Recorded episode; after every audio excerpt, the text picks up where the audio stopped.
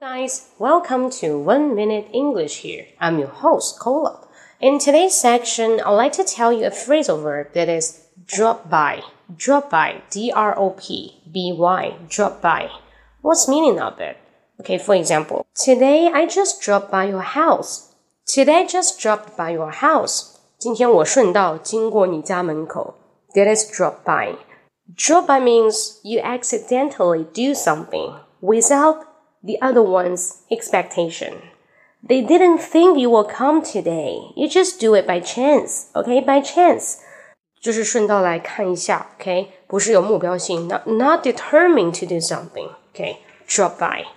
Um, you can say another kind of expression like drop by anytime. Once if you really welcome someone to come over, you can say drop by anytime. So drop by anytime means when you're free, come to my house and take a look.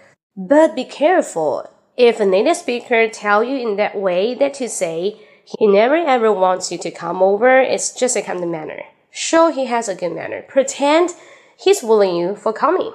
Yes. 那所以这样一来的话，你就知道，当一个老外他跟你说 drop by anytime，随时到我家来玩啊，随时到我家来玩，这意思就是你再也不要来啊。只是随便说一下，我们也会嘛。 哎，很久不见啊，你好吗？哎，怎么怎么样？下次我请你吃饭，就没下次了嘛。All right，那更多的分享呢，大家可以去关注我的微博啊，微博是，哎，微微博是什么？哦，英语脱口秀。你可以说英语脱口秀，看到可乐老师，那就是我了。英语脱口秀，可乐老师，好吗？So see you next time，拜拜。